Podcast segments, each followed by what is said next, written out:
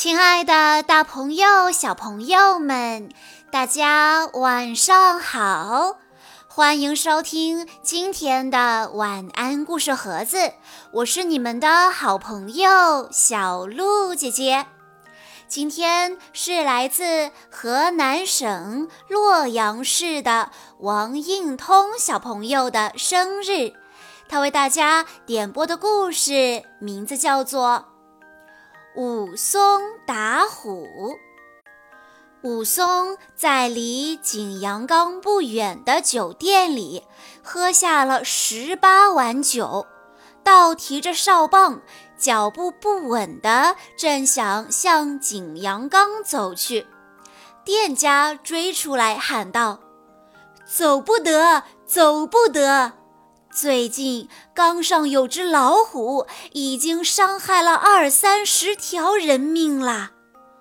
武松听了，笑了笑，说：“你休来吓我，便真个有，我也不怕。”武松趁着酒兴，大步走到景阳冈下。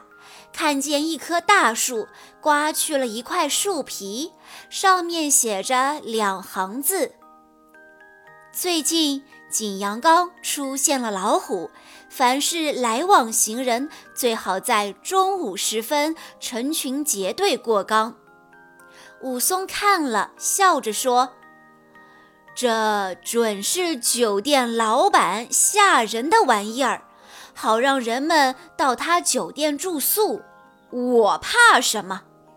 于是他对告示置之不理，依旧拖着哨棒走上山岗。走不到半里路，看见一座破庙，庙门上贴着一张县衙门的布告。武松看了，这才相信有老虎。他本想转身回去。但犹豫了一会儿，还是自言自语道：“怕什么？既然来了，倒要上去看看。”这时候正是初冬，昼短夜长，天很快就黑了。武松一路上并没有发现什么，又喃喃自语：“明明是人们自己害怕，不敢上山。”哪里有什么老虎？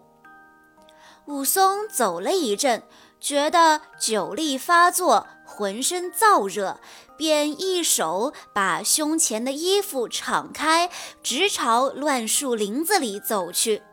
他看见一块十分光滑的大青石板，索性把哨棒放在一旁，正想要躺下入睡。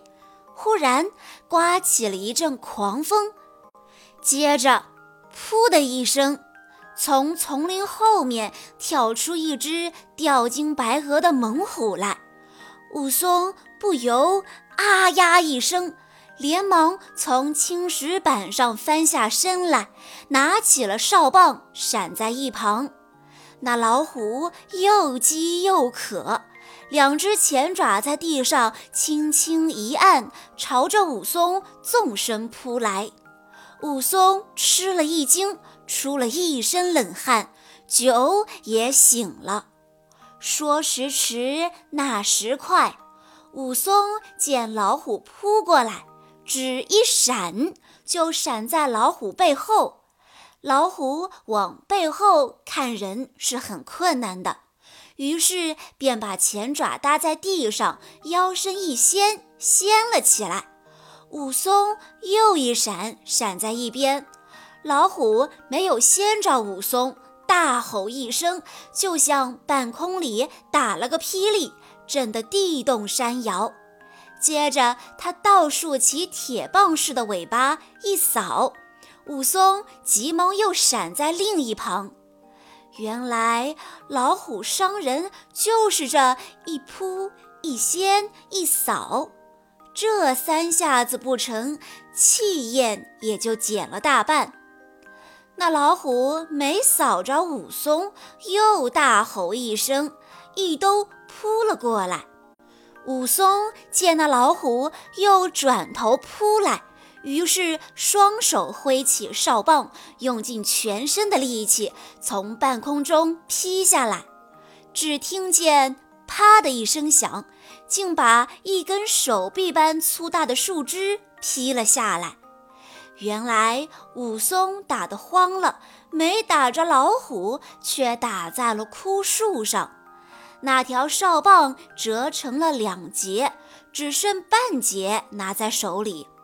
老虎更急了，咆哮着张开大口又扑了过来。武松一跳，退了十几步远。